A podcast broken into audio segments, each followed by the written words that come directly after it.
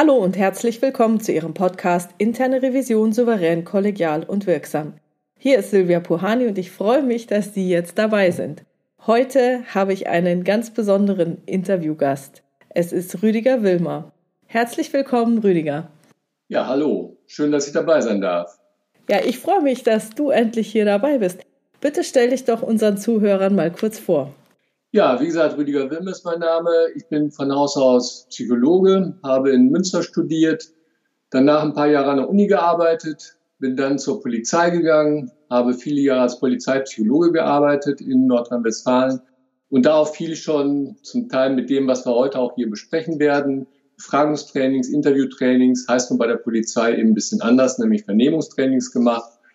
Mich dann in unterschiedlichen Konstellationen selbstständig gemacht, ja, arbeite jetzt seit 20 Jahren als Trainer und Berater und worauf ich mich spezialisiert habe, ist alles, was so um den Bereich Revision, Compliance geht und da speziell Interviewtechniken und Befragungstechniken. Wie bist du damals eigentlich auf die internen Revisoren gekommen? Weil es ist ja nichts Naheliegendes. Also wenn ich jemandem erzähle, ja, ich arbeite in der internen Revision, dann sagen alle so, also entweder sie sagen, was ist das? Oder sie schweigen einfach und wir haben einen Themawechsel. Wie bist du auf interne Revision gekommen? Ja, das war schon ein bisschen skurril. Das war noch zu meinen Polizeizeiten. Das war ein Institut, was so kriminalfachliche Ausbildung gemacht hat für Polizeibeamte. Und da kam eines Tages ein Anruf rein, aber nicht mal bei mir, sondern in einer ganz anderen Abteilung von einer großen Chemiefirma. Und das war einer von der Revision, der Leiter der Revision dort. Und die sollten einen Arbeitsunfall aufklären. Und die dachten, weil das ziemlich merkwürdig war, die ganze Geschichte, die dachten dann, ja, wir müssen sehr, sehr viele Interviews führen mit Leuten, mit Zeugen und so weiter, haben aber eigentlich gar keine Ahnung davon, aber das müsste doch eigentlich Polizei, die müssten das doch können und wissen. Und die haben dann in diesem Institut, wo ich gearbeitet habe, angerufen. Die hatten erstmal auch keine Ahnung, haben das dann an uns weitergeleitet, weil wir eben Vernehmungstrainings gemacht haben. Und dadurch kam dieser Kontakt zustande.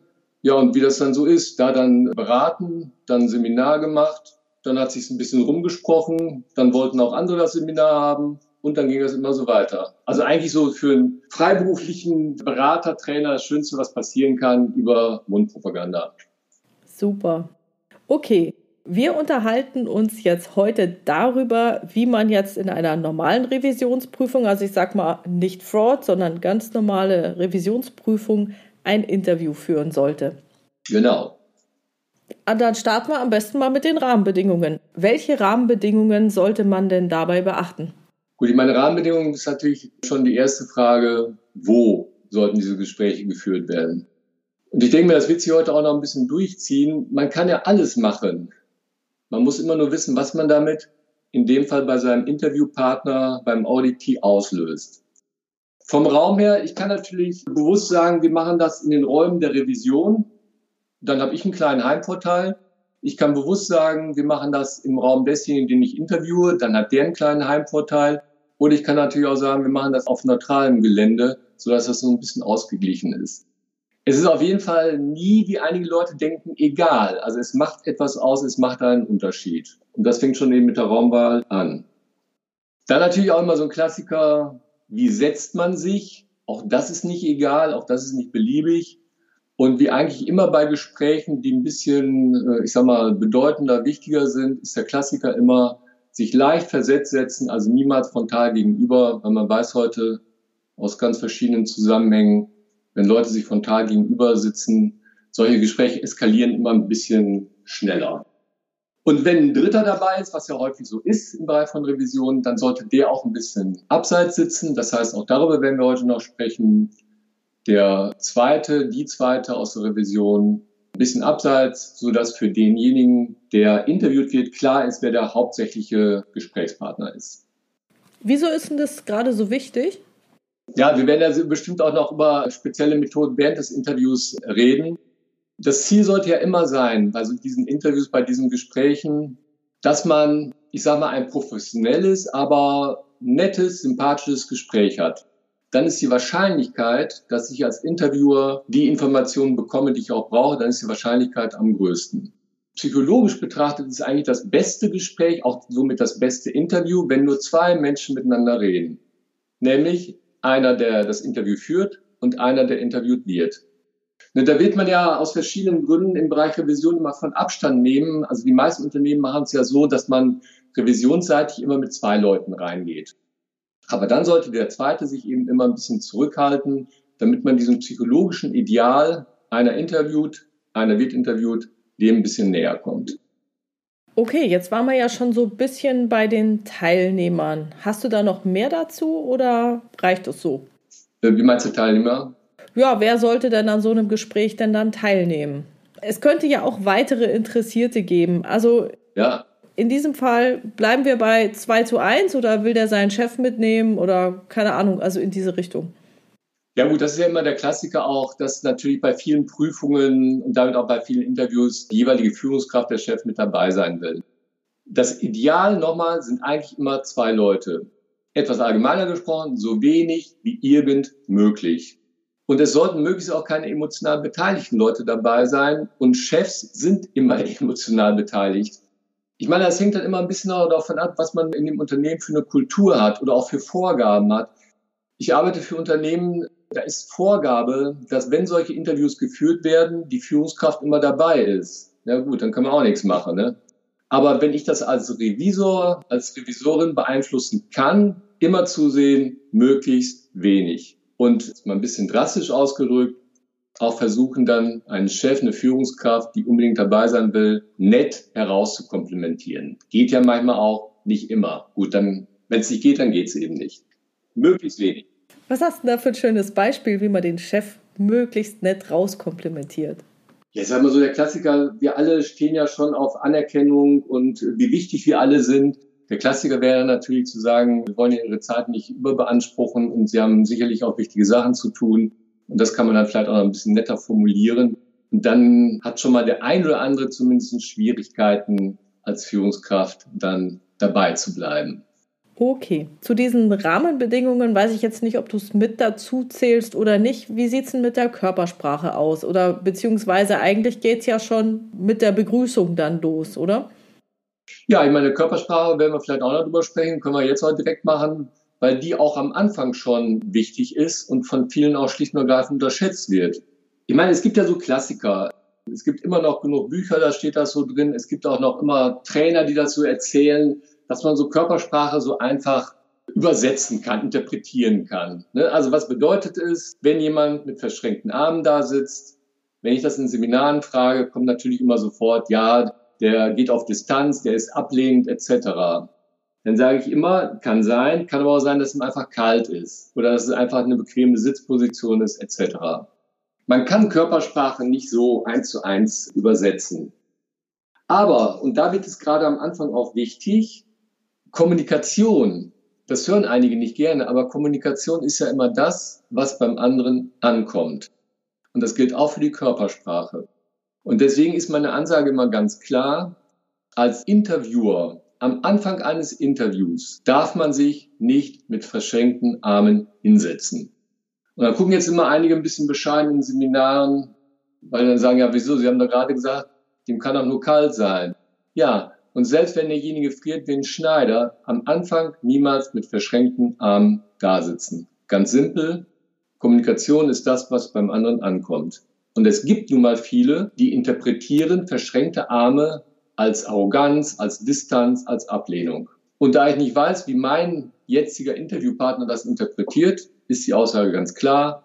Neutrale Körpersprache, keine verschränkten Arme.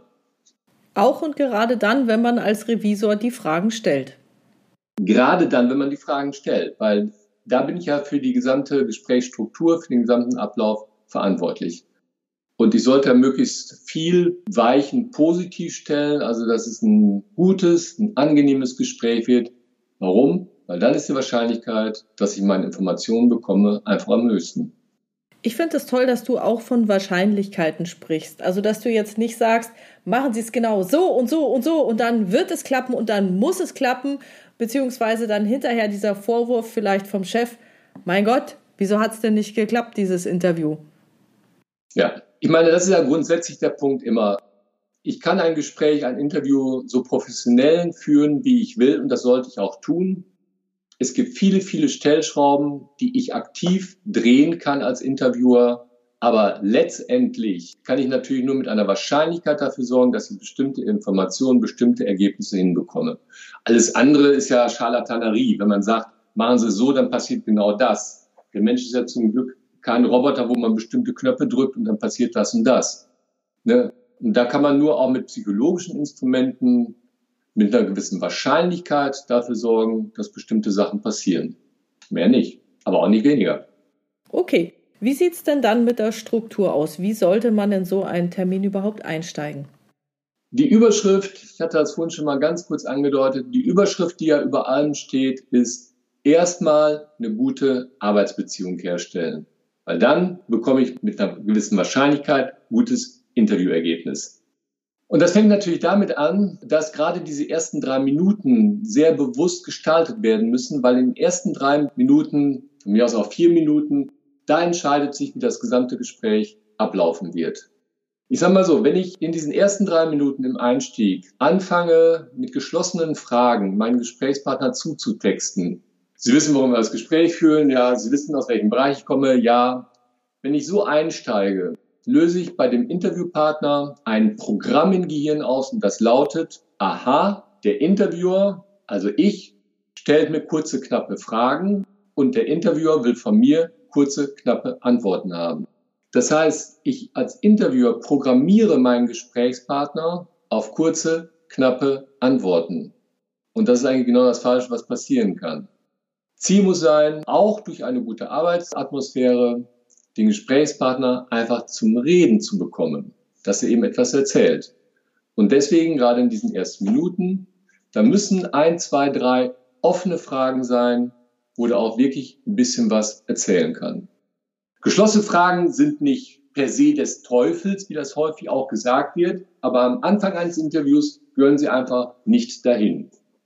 Und wir kennen das auch gerade in größeren Unternehmen, wenn ich meine Interviewpartner nicht unbedingt alle kenne, ist natürlich der Sympathiefaktor auch ganz entscheidend.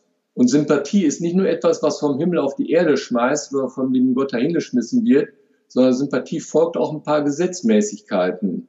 Aber eine Sache ist klar, ich habe nicht allzu viel Zeit, mit diesem Sympathiefaktor zu spielen. Denn das kennt jeder, der erste Eindruck, wie schnell passiert er. Man sagt heute so innerhalb von drei bis vier Sekunden, aber innerhalb von drei, vier Minuten ist er noch revidierbar. Also letztendlich habe ich aber für diese Sympathiefaktoren nur drei bis vier Minuten. Danach ist, wie man so schön sagt, der Drops gelutscht. Also auch aus diesem Grunde sind diese ersten Minuten wirklich entscheidend. Offene Fragen stellen, gute Arbeitsbeziehung herstellen und vielleicht noch ein wichtiger Punkt. Fast immer ist es sinnvoll, mit einem Thema einzusteigen, was für den Gesprächspartner leicht ist, was einfach ist, also Fragen, die er gut beantworten kann und vor allem auch, die er gerne beantworten kann. Ne, also mit einem einfachen Thema offen einzusteigen. Das ist sicherlich für den Anfang das Pfiffigste, was man machen kann. Jetzt musst du mich nochmal abholen, weil ich hier gerade an einer Stelle hänge.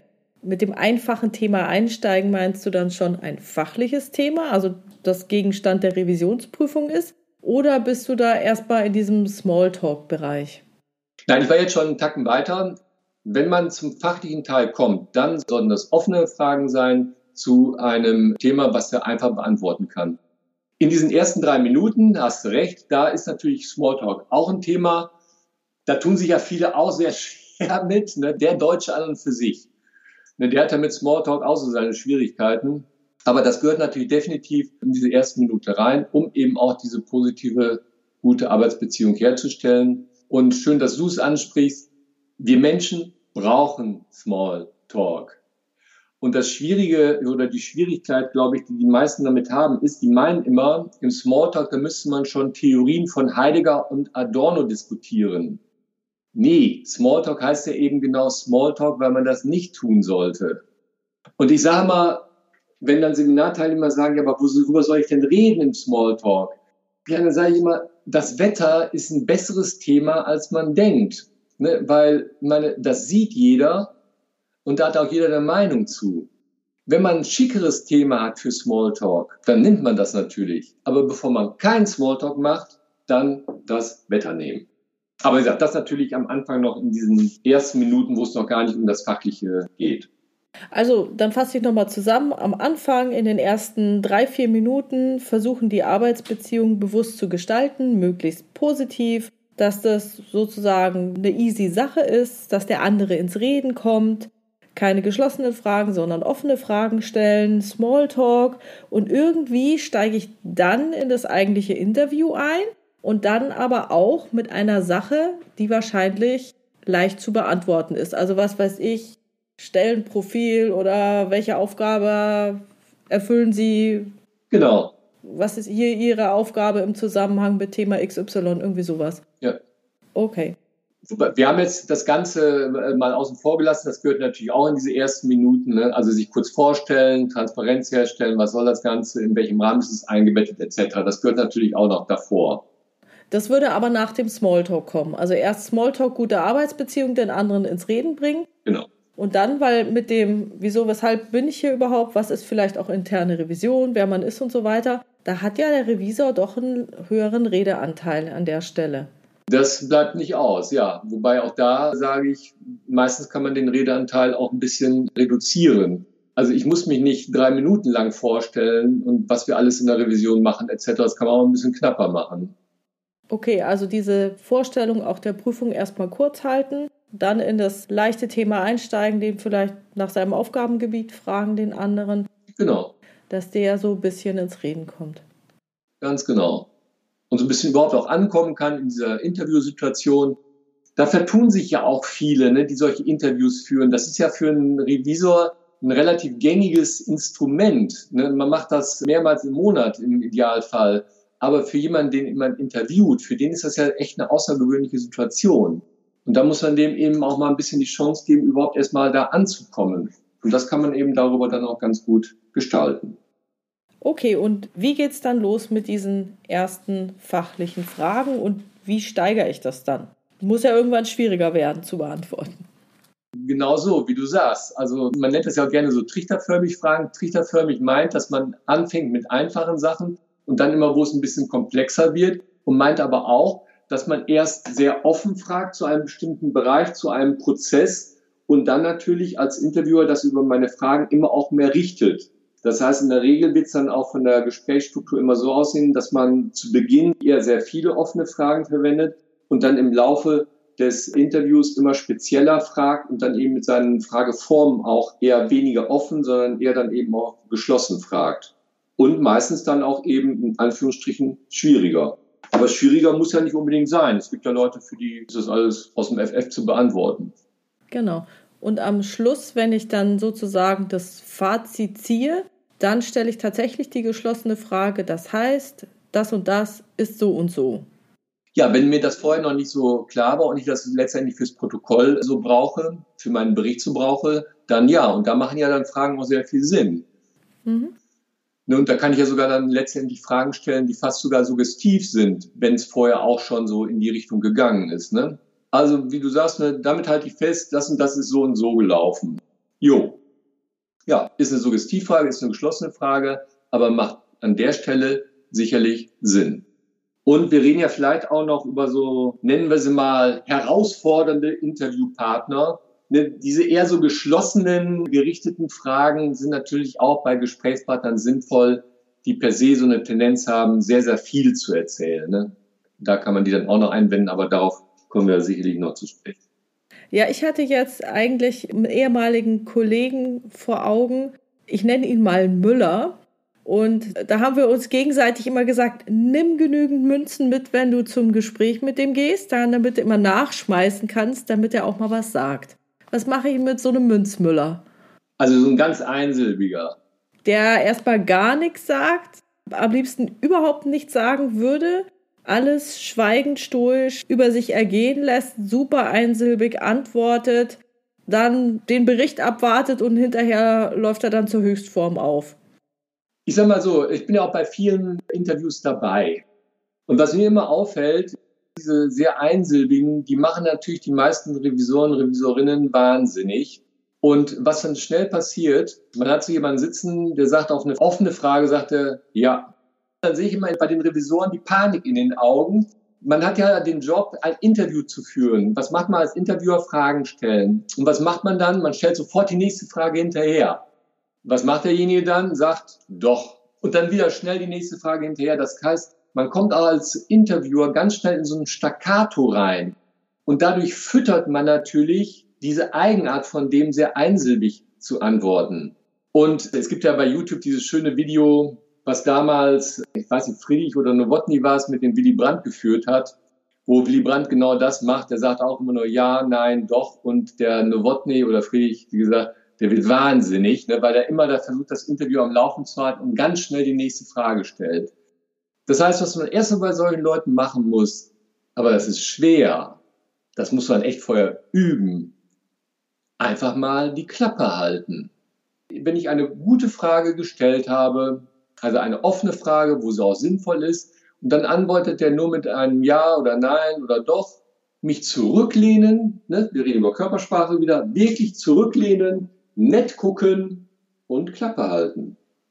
Und das funktioniert eigentlich bei den meisten Menschen, dass der andere dann anfängt, wieder etwas zu reden. Anfangs, wenn man das macht, kriegt man selber auch so kleine Schweißrändchen, ne, weil man das unangenehm findet, nichts zu sagen, gerade bei so einem einsilbigen. Aber gut, dann muss der halt ein bisschen größeres Schweißrändchen kriegen. Also das wäre immer meine erste Maßnahme, die ich bei so jemandem ausprobieren würde. Und wem das schwer fällt, einfach mal die Klappe zu halten bei solchen Leuten, einfach mal innerlich mitzählen. Ne, da hat man ein bisschen was zu tun und dann ist das nicht ganz so stressig.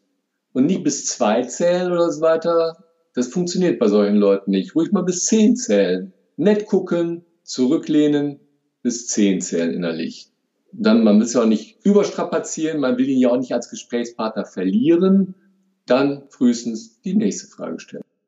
Und wenn es nicht helfen sollte, weil du ja gesagt hast, bei den meisten funktioniert es, das suggeriert ja. Ja. Okay, dann gibt es auch noch Härtefälle. Was mache ich dann mit denen? Dann weiß ich es auch nicht mehr, Silvia.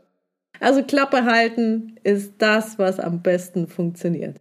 Das ist mit Abstand das, was am besten funktioniert.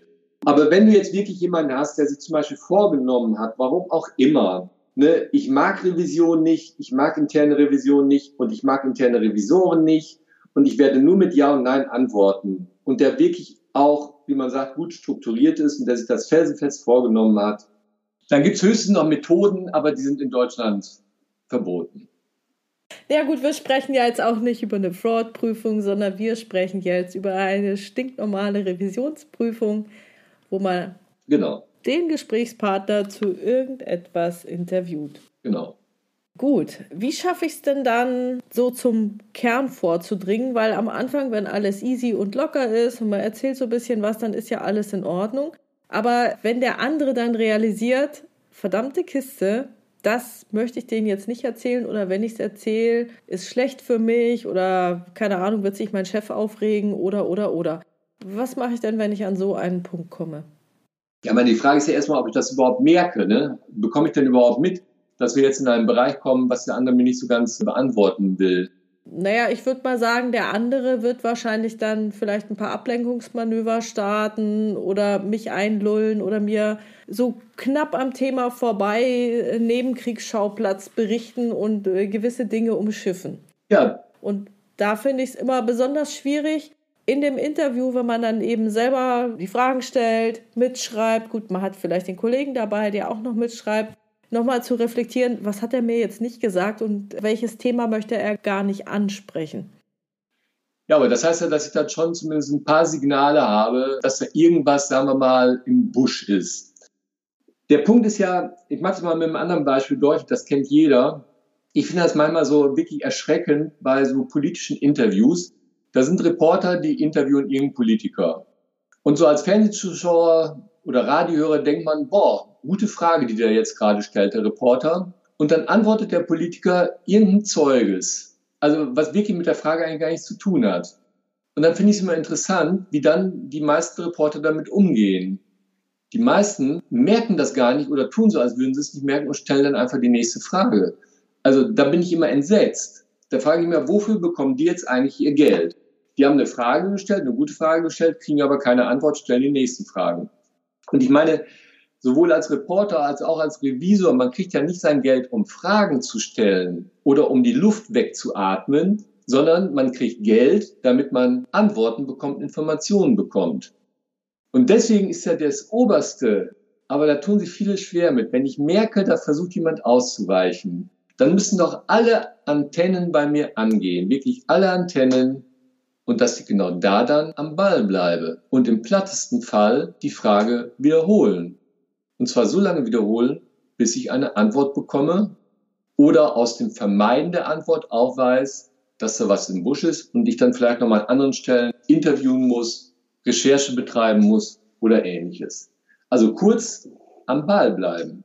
Ja gut, als Interviewer ist man ja auch relativ im Stress. Du hast ja von den Schweißrändern schon gesprochen. Deswegen ist es wahrscheinlich auch so schwierig, so ein Interview zu führen. Hast du da noch mal ein paar Tipps, wie man denn für sich den Stress reduzieren kann oder besonders aufmerksam für solche Signale werden kann? Tja, äh, nicht, dass ich da so einen Geheimtipp habe, aber wie immer für solche Gespräche Vorbereitung, Vorbereitung, Vorbereitung. Ne, also, dass man fachlich wirklich sehr, sehr gut vorbereitet ist. Und es gibt ja auch wieder viele, die sagen, ja, Kommunikation, Gespräche vorbereiten kommt da sowieso immer anders, als man denkt.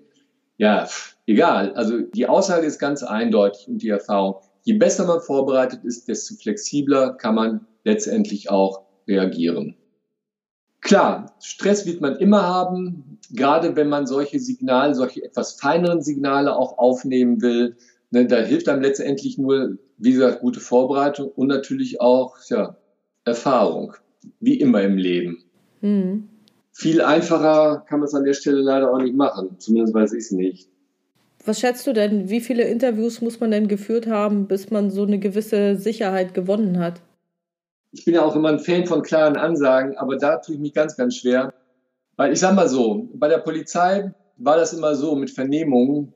Da wurde immer gesagt, immer zu Vernehmungen, da musst du kein Seminar besuchen oder so. Das musst du dir einfach ein paar Mal angucken bei einem Erfahrenen. Jetzt ist aber das Dumme, man kann auch 30 Jahre lang als Erfahrener immer den gleichen Fehler machen. Alleine das reicht nun mal auch nicht. Also ich denke schon, wenn man für sich einigermaßen reflektiert ist, also reflektiert meint, dass man mitbekommt, wie man Gespräche aufbaut, dass man äh, Reaktionen des anderen auch berücksichtigen kann in seiner Gesprächsführung. Ich werde das jetzt nicht an der Zahl festmachen, aber ich denke mir zwei, drei Jährchen, um dann wirklich freier aufspielen zu können, sollten es dann schon sein. Hm, das ist auch überhaupt meine Erfahrung in der Revisionstätigkeit ja, es dauert tatsächlich so ungefähr drei Jahre, bis man, wie du sagst, frei aufspielen kann, dass man mit einer gewissen Lockerheit und Souveränität dann bestimmte Dinge umschiffen kann oder da besser damit klarkommt. Ja. Jetzt habe ich noch mal eine Frage. Du hast ja gesagt, ja, es soll nett und schön und sympathisch sein, dieses Interview. Muss ich denn diese Sympathie bis zum Ende aufrechterhalten? Wahrscheinlich muss ich ja an einer gewissen Stelle den Finger irgendwann doch mal in die Wunde legen. Ja. Wie ist das mit Sympathie und Tralala und Friede, Freude, Eierkuchen und alles ist gut?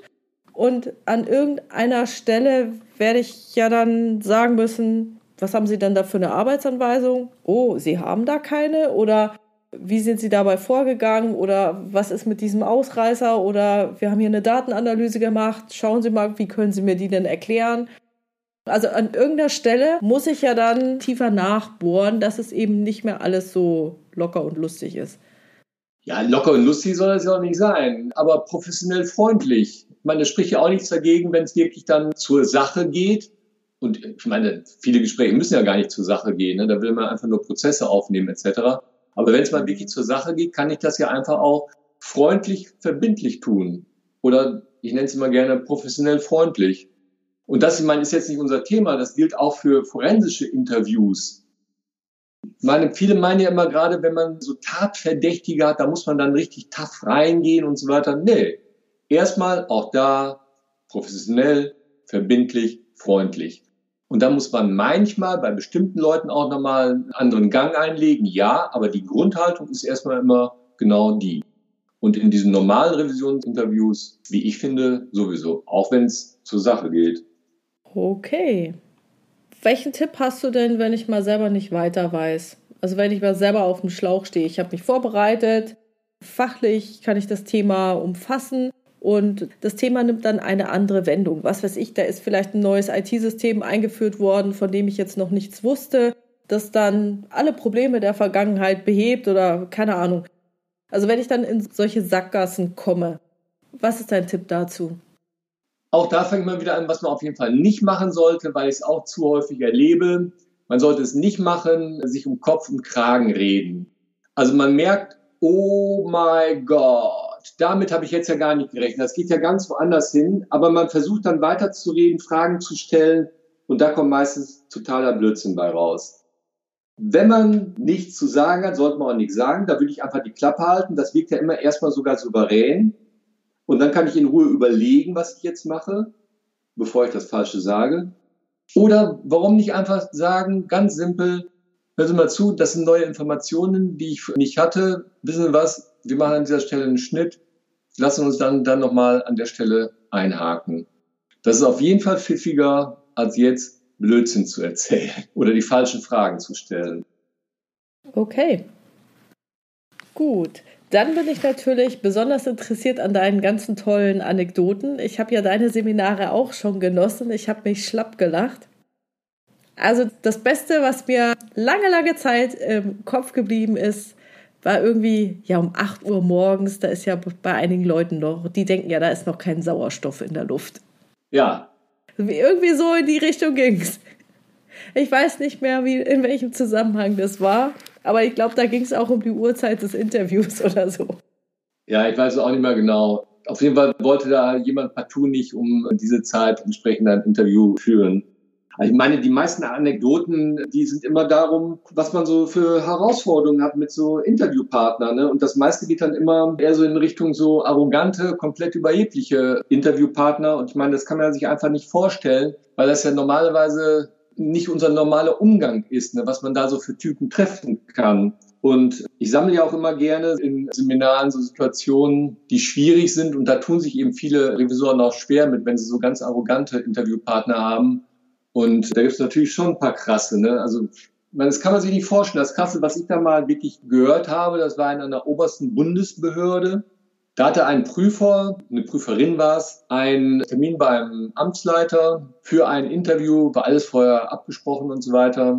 Dann wird die Prüferin vorgelassen, macht die Tür zu dem Büro des Amtsleiters auf und dann sitzt er da, oder man muss vielmehr sagen, der liegt in seinem Schreibtischstuhl, mit Füßen auf seinem Schreibtisch in Richtung der Tür, also in Richtung der Prüferin, die gerade eintritt, liegt also da drauf, hat in der linken Hand eine Tüte mit Sauerkirschen, nimmt eine Sauerkirsche in den Mund, spuckt den äh, Kern rechts neben sich in den Mülleimer und sagt zu der Prüferin, ja, schön, dass Sie da sind, setzten Sie sich. Ich meine, wenn man sowas unvorbereitet erlebt, dann denkt man, man ist irgendwie im falschen Film oder man denkt, der Trainer hat sich diese Geschichte ausgedacht, ne? weil das ist ja eigentlich wirklich jenseits von Gut und Böse. Nur das sind natürlich auch Situationen, die sind einmal witzig, aber so gerade arrogantes Auftreten, behaupte ich mal, kennen viele aus diesem Prüfungsgeschäft schon. Und da ist natürlich dann immer auch die Frage, wie gehe ich dann mit so jemandem um? Also so ein Kirschenesser hatte ich noch nicht, aber so überhebliche, arrogante habe ich durchaus auch schon getroffen. Was ist deine Empfehlung dafür? Ja, meine Empfehlung ist immer, gerade wenn es so um zum Teil aggressive, arrogante geht, sich niemals, wirklich niemals provozieren lassen. Weil das ist ja genau, was die wollen.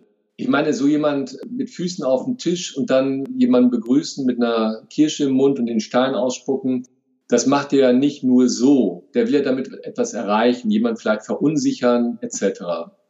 Sich niemals provozieren lassen und auch niemals auf die gleiche Ebene begeben.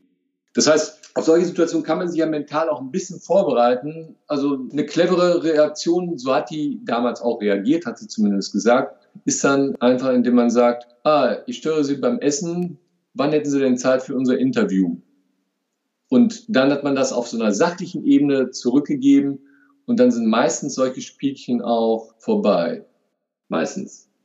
Du sagtest jetzt Spielchen. Ich habe ja schon manchmal den Eindruck, als ob man als Revisor getestet wird. Also ich muss zugeben, als ich noch viel jünger war in der internen Revision, wurde ich wahrscheinlich auch schon öfter getestet. Jetzt habe ich wahrscheinlich meinen Ruf schon weg. bei meinen Kollegen, dass sie sagen, ja, brauchst gar nicht versuchen. Dieses Testen hatte ich doch tatsächlich äh, schon öfter mal den Eindruck. Ja. Ist es natürlich dann bestimmt auch psychologisch zu erklären, oder? Ganz sicher. Also ich behaupte mal, jeder junge Revisor, Revisorin wird das genau kennen. Und ich meine, das ist ja nun mal leider auch so, gerade in Bereichen, wo es sehr männerlastig ist, hat man damit als Frau natürlich auch nochmal mehr Schwierigkeiten und wird auch nochmal mehr getestet. Das ist leider so. Und ich meine, ich habe immer dieses Bild vor Augen, das höre ich relativ häufig, in DAX 30 Unternehmen, Revisionen, die arbeiten da viel mit jungen Ingenieurinnen auch. Und wenn dann so eine junge Ingenieurin zu einem 60-jährigen Bereichsleiter kommt und der stellt als erstes dann die Frage, indem er diese Revisoren anschaut und sagt, was sagten Sie nochmal, Frau Müller, wie alt Sie sind? Ich meine, das fragt er ja nicht, weil er jetzt unbedingt, warum auch immer, wissen will, wie alt diejenige ist, sondern der will damit verunsichern, will die ein bisschen in die Bedrulle bringen. Und das ist ein relativer Klassiker. Also ich höre den wirklich erschreckend häufig, diese Nummer. Und da sollte man natürlich dann auch nicht anfangen rumzustammeln, von wegen getestet werden. Ne, und zum Beispiel eine Antwort, ich sage es nur kurz, weil das, wie gesagt, relativ häufig kommt so eine Antwort, das tut jetzt nichts zur Sache, ist nicht clever, weil dann legt derjenige, in dem Fall der 60-jährige Preisleiter, nach und lehnt sich womöglich zurück und sagt, doch, das tut was zur Sache. Und dann fängt man eine Diskussion an. Warum nicht einfach sagen, 28, Punkt. Damit läuft so eine Attacke, so ein Testen relativ schnell in die Leere. Also nicht provozieren lassen, nicht auf die gleiche Ebene gehen. Oder testen lassen natürlich auch, wenn du das sagst, so mit eher, wenn man noch nicht ganz so viel Erfahrung hat. Ein Klassiker ist ja auch immer von wegen Arroganz, dass dann so Geprüfte sagen, ja, sagen Sie mal, Frau Müller oder von mir aus auch Herr Müller, wie viel Erfahrung haben Sie denn in diesem Bereich, damit ich mich auch so ein bisschen darauf einstellen kann? Sicher, es mag den einen oder anderen geben, der will wirklich wissen, wie viel Erfahrung der hat, aber der wird das dann auch auf eine nettere Art und Weise formulieren. Wenn jemand das so sagt, sagen Sie mal, wie viel Erfahrung haben Sie denn? Dann will er wieder testen. Hm. Und dann, warum nicht einfach sagen, wie viel Erfahrung oder auch wie wenig Erfahrung man hat? Man muss als Revisor nicht mehr oder gleich viel Erfahrung in einem Themenbereich haben, wie derjenige, bei dem man prüft. Das kann man doch ganz selbstbewusst vertreten und sagen, schauen Sie mal, genau deswegen bin ich hier. Sie sind mir genannt worden als sehr erfahren in diesem Themenbereich und ich denke mir, da kann ich noch eine Menge mitnehmen. Und Sie können vielleicht auch noch das eine oder andere mitnehmen von den Methoden, die wir haben, von den vielen Bereichen, wo wir einen Einblick haben, etc. Mhm. Was ich auch noch kenne, ist, dass einem die Kompetenz abgesprochen wird. Also gerade als Frau, gerade wenn man jünger ist. Da hast du doch bestimmt auch noch was, oder? Ja, aber ich meine, das geht ja auch schon ein bisschen genau in die Richtung. Ne? Ich muss ja immer gucken, wenn solche, du hast die Vokabel reingebracht, solche Testungen kommen. Ich muss ja immer gucken, ist das etwas so sachlich begründetes oder ist das nur etwas, um mich eben zu testen, um mich in die Bedrulle zu bringen? Also wenn jemand fragt, wie viel Erfahrung haben Sie denn in diesem Bereich? Ne? Was ist denn so Ihr Hintergrund? So, dann kann das natürlich sein, dass er wirklich wissen will, was mein Hintergrund ist, wie viel Erfahrung ich habe.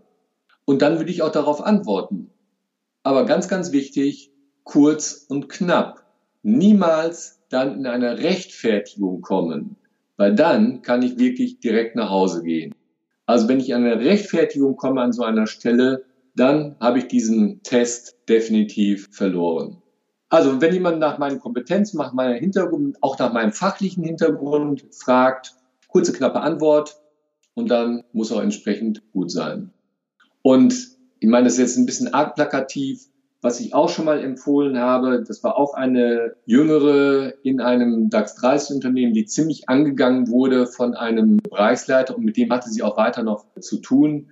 Im Ernstfall sagt man dann, schauen Sie mal, der Vorstand geht davon aus, dass ich ausreichend qualifiziert bin, bei Ihnen zu prüfen. Punkt. Aber das muss natürlich auch erstmal rüberbringen können. Hm, das denke ich mir. Okay, gut. Ich hatte es auch ganz oft, dass mir Gegenfragen gestellt wurden. Was sind deine Tipps dazu? Oder was ist dein Klassiker dafür? Der Klassiker ist, auf diese Gegenfrage erstmal gar nicht einzugehen, sondern meine Frage zu wiederholen. Das wäre eine Möglichkeit. Und dann hat man es häufig schon, dass die Leute von ihrer Gegenfrage in Anführungsstrichen ablassen. Es sei denn wieder, Silvia, wenn das eine Gegenfrage ist, die natürlich auch sachlich begründet ist. Also wenn jemand mal im Laufe des Interviews fragt, warum ist das wichtig für Sie? Da kann man ja dann normal sachlich auch darauf antworten. Aber wir reden jetzt ja über diese, nennen wir sie mal Nickeligkeiten. Ne? Wenn jemand das so aus Nickeligkeit macht, immer so Gegenfragen stellen, weil er nämlich die eigentlichen Fragen nicht beantworten will. Dann, wie gesagt, wäre meine erste Maßnahme, gar nicht darauf eingehen auf die Gegenfrage, sondern meine Frage wiederholen. Eine zweite Maßnahme wäre, wie immer bei Fragen, wenn ich sie jetzt nicht beantworten will, nett darauf hinzuweisen, ob es okay wäre, wenn man sie am Ende des Interviews beantwortet. Und das kennt auch jeder, der es schon mal gemacht hat. Wenn derjenige sich darauf einlässt, das am Ende zu machen, am Ende sind die dann plötzlich gar nicht mehr wichtig, die Fragen, und auch gar nicht mehr wirklich da. Also das wären so die beiden Varianten, die ich da versuchen würde. Mhm. Also das heißt, ich bitte den anderen um Einvernehmen, dass ich genau diese Frage am Ende des Interviews nochmal stelle. Dann kann er wahrscheinlich gar nicht Nein sagen, sondern sagt Ja. Mit einer, wie wir es vorhin hatten, gewissen Wahrscheinlichkeit, ja. Okay, cool. Auch da wieder, wenn ich da jemanden habe, der seit 30 Jahren in dem Bereich ist, und Revision doof findet, Interviews doof findet und der seine Gegenfragen sich vorher überlegt hat, um den Revisor zu ärgern, ja, dann wird er das durchziehen. Gut, ich meine, solche Spezialisten gibt's, die kennt jeder und ich glaube, das ist in der internen Revision dann auch bekannt, wer das ist in dem Unternehmen. Wie sagt man so schön, man kennt ja seine Pappenheimer. Genau, die kennt man. Gut. Was ist mit Einschüchterungen?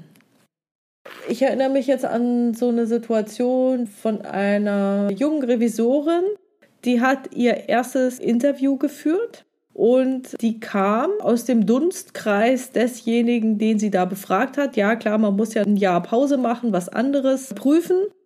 Aber als sie dann das erste Mal sozusagen auf ihren ehemaligen Chef wieder getroffen ist, und es ist eigentlich ein ganz netter, sanftmütiger Kerl, ist er laut geworden, also ganz, ganz untypisch für ihn. Hat irgendeinen Zettel auf den Tisch geknallt, also irgendeine Unterlage, die diejenige von Anfang an haben wollte. Gab's nicht, gab's nicht, gab's nicht. Und am Ende, als dann schon die Ergebnisbesprechung war, ist er dann super laut geworden und sagt, da, da habe ich's doch. Und hat im Prinzip die mal Maß genommen, dass sie bitte in Zukunft vielleicht etwas vorsichtiger mit ihm umgeht oder sowas. Dabei war alles vollkommen normal und im Rahmen. Ja, aber da gilt auch das, was wir vorhin schon sagten, ne? nicht einschüchtern lassen, nicht provozieren lassen. Ich würde an so einer Stelle immer, das ist natürlich, wenn man noch nicht so viel Erfahrung hat, schwierig, immer auf einer professionellen, freundlichen, sachlichen Ebene bleiben. Das ist eigentlich das Beste, was man in vielen dieser nickligen Situationen machen kann. Und wenn da jemand so emotional wird, das kann ja auch mal passieren, ich finde immer eine ganz schöne äh, Idee ist ja, sich dann mal innerlich klar zu machen, okay, das scheint für den, warum auch immer, sehr bedeutend zu sein. Also wahrscheinlich ist das irgendwie ein Wunderpunkt von ihm oder von seinem Bereich. Also sozusagen innerlich so ein bisschen auszusteigen, aha, ist halt ihm wohl sehr wichtig. Dadurch gelingt es einem manchmal auch ein bisschen mehr auf dieser professionell freundlichen Ebene zu bleiben. Aber auch da niemals irgendwie dann in so eine Verteidigung reinkommen oder ähnliches, dann hat man definitiv verloren. Jetzt sagst du das ja, ja, soll man machen. Ich weiß, dass es mir zu Beginn nicht so gelungen ist. Also ich kann mich schon erinnern, was weiß ich, keine Ahnung, ob ich rot geworden bin oder nasse Hände gekriegt habe. Also ich habe mich definitiv deutlich unwohl gefühlt. Und ich glaube auch nicht, dass mir das in jedem Fall so gelungen ist. Hast du da noch ein paar Tipps, wie kann es mir denn gelingen, außer natürlich die gute Vorbereitung und so weiter, da professionell und auch freundlich zu bleiben, wenn manches halt wirklich, sag mal, unangemessen ist? Ja, es gibt da natürlich Möglichkeiten, aber das kriegen wir jetzt in so einem Podcast auch nicht hin. Es gibt so ein paar Tricks, wie man sich, wenn es emotional wird, relativ schnell runterfahren kann. Aber auch das sind so Sachen, die muss man dann so ein bisschen mal üben. Ich sage nur, jemand, der das vielleicht mal googeln will, die Ankertechnik, das ist so eine Möglichkeit, die ganz gut funktioniert. Aber ich sage mal so, Erfahrung hilft schon an vielen Stellen. Und wie du selber ja auch sagst, das war anfangs so. Vielleicht mal eine Anekdote, das war eines der schlimmsten Interviews, die ich selber mal erlebt habe. Das war noch kurz nach meinem Studium. Da haben wir an der Uni bei den Medizinern, und Mediziner an der Uni sind schon krass, Da haben wir auch Interviews mit den Professoren geführt. Da ging es um Didaktik der Medizin. Und die haben wir immer im Tandem geführt, eine Kollegin und ich. Jetzt war wieder einer dieser klinischen Direktoren da dran in, an der Uni in Münster. Und wir hatten ein Gespräch mit dem und die Vereinbarung war, dass meine Kollegin, nennen wir sie wieder Müller, dass die das Gespräch führt und ich dabei sitze eher. Also ein Klassiker auch. Interviewinhalt war eben die Qualität seiner Didaktik, die er da zugrunde legt in seinen Vorlesungen und Seminaren. Und da hat meine Kollegin zwei Sätze gesagt. Da lehnte sich dieser klinische Direktor etwas nach vorne, guckte sie an und sagt, Frau Müller, schauen Sie mal, erstens, Sie sind Psychologin, keine Medizinerin. Zweitens, Sie sind nicht promoviert. Drittens, Sie sind eine Frau und kein Mann. Was wollen Sie hier? Ich meine, das glaubt ja keiner, wenn man es heute erzählt. Dem können wir heute so eine Anzeige verpassen, das wäre ja jenseits von Gut und Böse, aber so passiert. Was kann man da machen? Ich weiß nur, was wir gemacht haben. Wir waren einfach komplett platt. Also deswegen, wenn solche Sachen kommen, ja, keine Ahnung. Vielen Dank für das Gespräch. Aufstehen, rausgehen, Feierabend. Vielleicht gibt es ja auch Kollegen in der internen Revision, die mit dem anderen irgendwie besser können. Sollte es ja geben. Ich sage mal, wenn man das vorher weiß, meistens weiß man, mit wem man spricht und man hat mit demjenigen, mit dem Interviewpartner schon schlechte Erfahrungen gemacht oder warum auch immer, meine Fußnägel rollen sich auf, schon wenn ich den Namen lese. Ich denke mir, da kann man noch so professionell sein. So ein Interview mit so jemandem kriegt man nicht mehr wirklich gut hin. Und dann finde ich es auch nur professionell, wie du sagst, wenn man dann zusieht, dass irgendein anderer Kollege oder eine Kollegin das Interview führt. Also das ist dann sonst so vorbelastet, kriegt auch ein Profi nicht mehr hin. Hm, okay. Was mich jetzt noch interessiert, wie stehst du zum Thema Zusammenfassungen? Ich stelle eine offene Frage, ich lasse mir etwas erzählen. Bist du dann jemand, der sagt, ja, der, der das Interview führt, soll dann das Gesagte nochmal zusammenfassen? Oder sagst du, nee, einfach mitnotieren? Was schlägst du da vor? Ich könnte jetzt wieder wie ein Jurist antworten, es kommt drauf an, aber es kommt wirklich ein bisschen drauf an, also es gibt ja Leute, die stellen eine Frage, dann bekommen sie eine Antwort über eine halbe Minute vielleicht und dann wird diese halbe Minute Antwort auch zusammengefasst. Also sie machen das bei jeder Frage und jeder Antwort. Also meine Erfahrung ist, dass sich viele Interviewpartner da ein bisschen veräppelt fühlen. Also ich würde das machen, wenn das wirklich relevante Sachen sind, also größere Blöcke zusammenfassen und auch dann, wenn ich mir vielleicht nicht hundertprozentig sicher bin, dass ich es richtig verstanden habe. Dann würde ich eine Zusammenfassung machen und mir nochmal da die Bestätigung, das Commitment, wie man so schön sagt, von demjenigen abholen. Okay. Also ja, nicht dauernd an zentralen Punkten und dann vielleicht, wenn es notwendig ist, am Ende nochmal. Okay, super, klasse. Hast du noch ein paar Tipps zum Thema Zuhören? Ja, mein Tipp beim Thema Zuhören ist, wenn man zuhört, sollte man wirklich zuhören.